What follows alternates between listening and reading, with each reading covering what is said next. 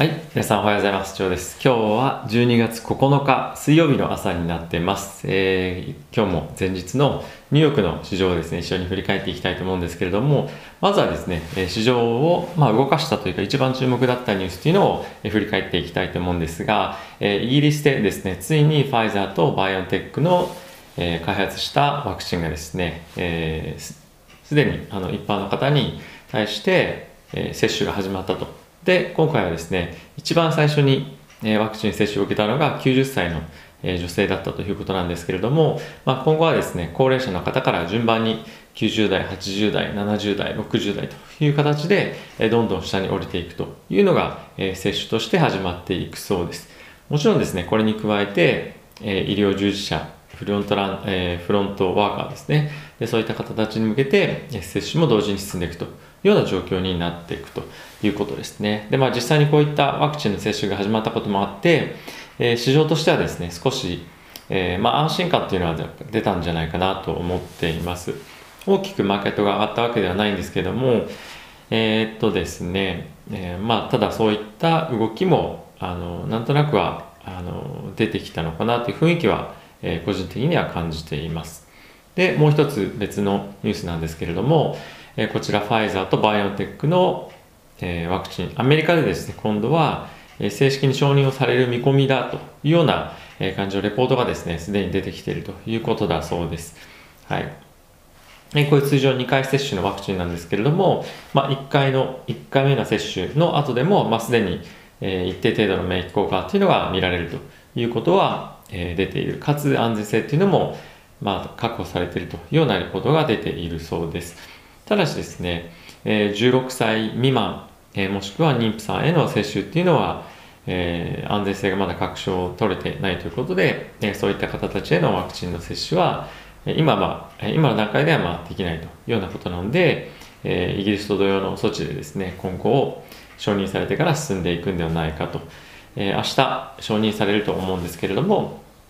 まあ、それから24時間以内にアメリカは通常の、えー一般市民プラス、まあ、こういったフロン、え医療従事者の方たちに、えー接種開始ということを前々から発表してますので、えーまあ、そうそういった形が、まあ、実際に取られたら、えーさらに、まあ、安心感っていうのは増していくんじゃないかなと思います。はい。ということですね。えー昨日マーケットどういう動きだったかというと、えーダウと S&P に関しては約ですね0.3%の上昇で、えーナスダックがまあ少しあのーこまあ、こうホモンスほどでもないですけど、えー0.5%のプラス。で金利はですねほとんど動いてはないんですが、まあ、じりっと下がって、えーまあ、1ベースだけ下がって0.91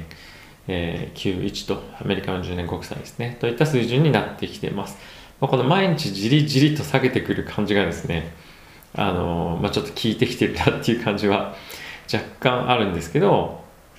えー少しまあ気になるところですね。でセクターとしてどこがいいかとかっていうのはあんまりないぐらいあのヒートマップ見てもですね、まあ、全体として、えーなんとなくちょっと買われてるかなっていうぐらいですかね。うん。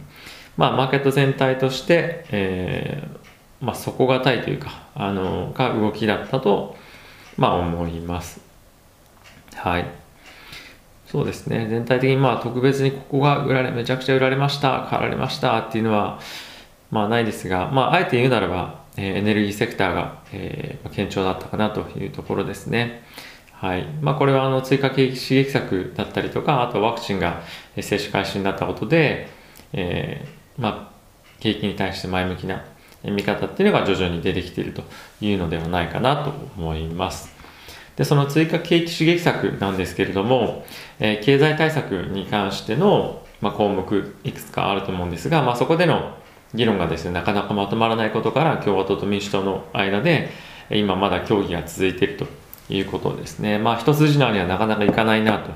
と、いうことで、やはり、え少し伸びそうだなと、まあ、ちょっと今週中も、え難しいんじゃないかっていう声がですね、もう一昨日ぐらいには月曜日中にまとまるんじゃないかっていうふうに出てきてて、もう今日にはちょっと今週中どうかなみたいな話も出てますけれども、まあ、年内いっぱいをめどにあのまとまればなっていうぐらいで認めあ見ておけばいいんではないかなと、えー個人的には思っています。はい。他ですね、どんなニュースが紙面を賑わしたかというと、えー、ウォール・ストリート・ジャーナルの方ではですね、えイーロン・マスクがテキサスから、あすみません、えっと、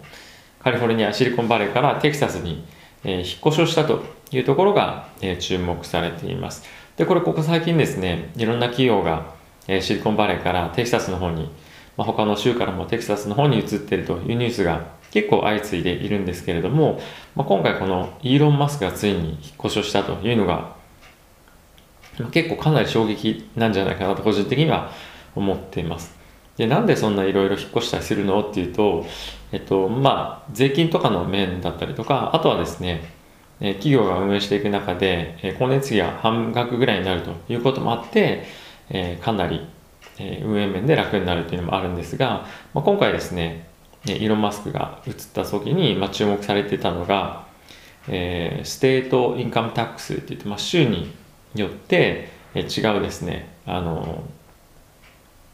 なんですか、その収入に対してかかる税金なんですけれども、カリフォルニアっていうのはですね、これがアメリカの51州ですかね、50州の中で一番高くて、12.5%で、テキサスはなんとですね、これがゼロなんですね。で、平均が7.5%なんで、まあ、例えば1 million、1億円ぐらいの収入があったら10%以上はカリフォルニアでは取られてしまうけれども、テキサスであればゼロと。まあ、これかなり大きいですよね。なので、えーまあ、こういった動きっていうのが今後加速してしまうんではないかというような、えー、記事が出ていました。非常にあの興味深いニュースだなと思っています。で、えー、次、ファイナンシャルタイムズ、まあ、同じようなニュースあるんですけれども、まあ、一面に出てきていたのはですね、え、ロイヤルダッチシェル、ま、日本でいうとま昭和シェルみたいなそんな感じで結構ガソリンスタンドで、え、ありますよね。で、そこのシェルなんですけれども、えー、ここの、まあ、今後のですね、経あの経営の今後の政策っていうんですかね、経営計画の中で、まあ、もっともっとグリーンエネルギー関連に、まあ、ソーラーとかそういったところに対して、えー、取り組んでいかないといけないというところが外部からも言われていたにもかかわらず、まあ、そこのスピード感というのは非常に遅いということにですね、えー、非常に懸念を持っているというか、まあ、よく思ってない経営陣が結構なんかいろいろ抜けてると。もうすでに抜けてるし今後も抜け抜けていくと。いう動きになっているそうで、え、いよいよですねこの本当に ESG とか SDGs とかグリーンエネルギーとか、まあ、そういったところの、えー、に対してのその経営の判断とかですね動きが遅いと、えー、トップのマネージャー、エグゼクティブたちが会社を去るという事態にもなってきているというのがですね、結構衝撃な僕の中ではニュースでした。もちろんこれですね、あの、社内政治的な面もあるとは思うんですね。あの、こういったところに進める、進めていかないのであれば偉くなれないとか、まあそういうのいろいろあるとは思うんですけど、まあそういうのを抜きにしても、えー、こういったところを推し進め、推し進められないのであれば、人がどんどん抜けてってしまうっていうのは、なんか本当に新たな時代に、まあ、来てるんだなというのをですね、まあ、改めて考えさせられるような、えー、ことだなと、えー、個人的には思いました。はい。まあ、他はですね、えっ、ー、と、昨日の、まあ、ニューヨーク市場オープン前に出てましたけれども、えー、テスラがですね、約5000億円の、まあ、株式の、えー、売り出しというのをまあ行うということなんですけれども、まあ、これでですね、マーケット、大体テスラの株3%ぐらいでしたかね、あの、最初落ちてたんですが、まあ、結果、最終的にまあプラスになって、えー、クローズということでした。まあ、今後、あの、S&P のあの組み入れ行われますけれども、まあ、その際に見込まれる売り出しの金額、売り出しというか、あの、なんですかね、インダインデックスの、えっ、ー、と、組み入れられてそのその後その需要がなくなった時にまあ下落するのとかまあ見込んでっていうのはまあいろいろあるとは思うんですがかなりビビたるものだと あのいうことはですね。あの全く気にもされてませんでした。ただしまあこの3ヶ月で第2回目のえー、こういった発表だったので、まあ、非常にですね売るタイミングが、えー、テスラは上手だなというのがですねあのマーケットとしては、まあ、少し話題にも、えー、なっていました。はい。えっ、ー、と、次はですね、CNBC の方に行きたいと思うんですけれども、えー、ヨーロッパの方、えー、イギリスですね、こちらの方で、えイギリスの政府がですね、えまあ、GAFA の、グローバルでの売り上げに対して10%ほどの、えー、罰金をですね、あの課すというような、まあ、ニュースが出てきています。で、これはですね、常々言われている、え、独占禁止法に関連しての、え、ことなんですけれども、やはりですね、ネットワークエフェクトっていうのがよく言われてますが、まあ、彼らのネットワーク、この GAFA のネットワークの中に、え、他の人たちがもう入ってこれないと入ってきても、えー、GAFA の、まあ、例えば Google であれば、え、検索して、まあ、いろんな人が広告出してるにもかかわらず、結局は Google のサービスが優先的に、え、検索結果に出てしまうとか、あとはですね、えまあ、コンペティションが、あのまあ、少しねじ曲げられているような形で新しい人たちが参入できないとか、まあ、そういったいろんなことが、えー、あると思うんですけれどもグローバルでの売り上げ10%ってかなりきついですよね。まあ、これがどれぐらいの規模になるかっていうと2019年ベースで言うと、えー、Google であれば、えー、16ビリオンで Facebook であれば7ビリオンということが計算して出されています。まあ、今後これどうなるかえ注目ですけれどもなんとなくあの書きっぷりからするとかなり角度が高いような、え形で、えー、決まってしまうのかななんていうのが、えー、見て取れます。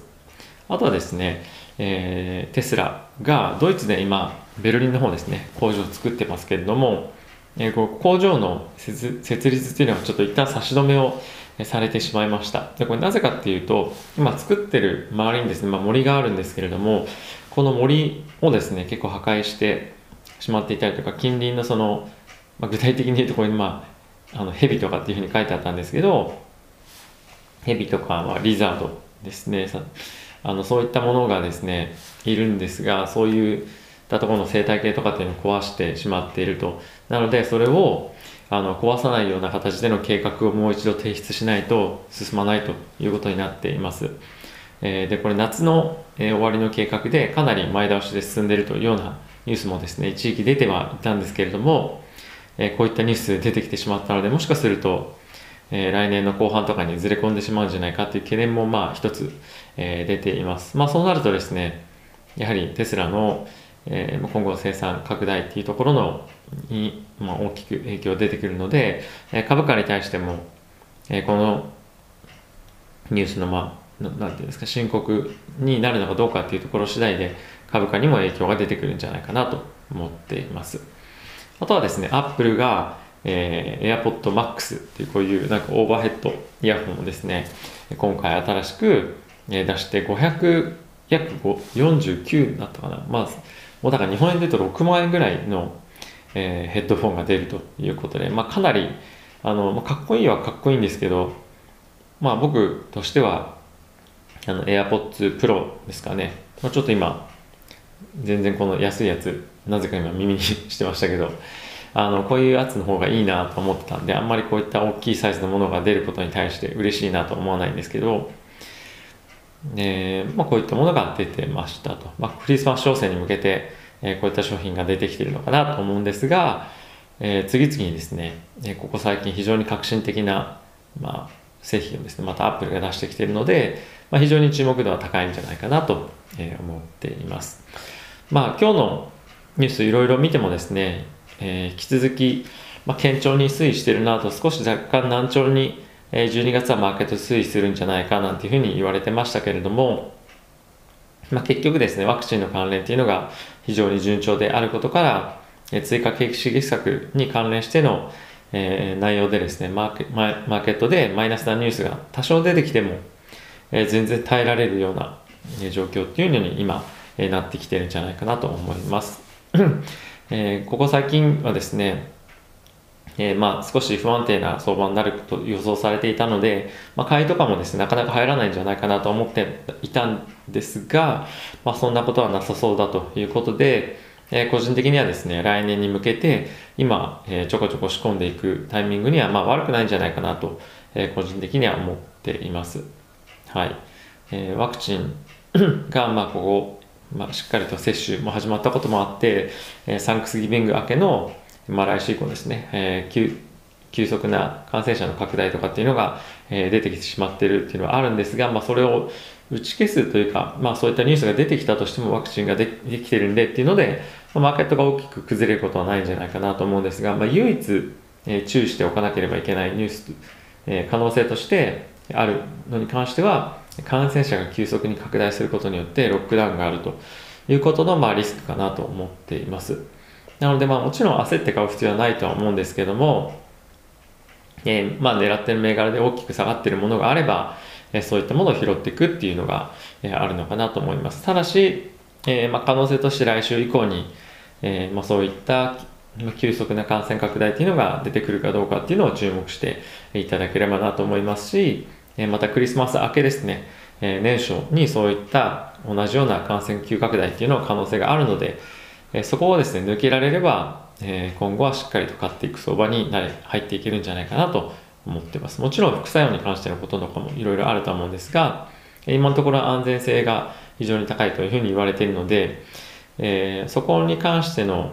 マーケット心配はしてないかなと思うので、まあ、今の一番のリスクはコロナの感染拡大というところを見ていくというところですね。引き続き買い相場だと思っています。なので、えー、僕もですね、また追加で、何を買おうかなとか、まあ、テスラ一旦まあ、全部じゃないですけど少し利食いを入れて何か買おうかなとは思ってるんですが結局あの、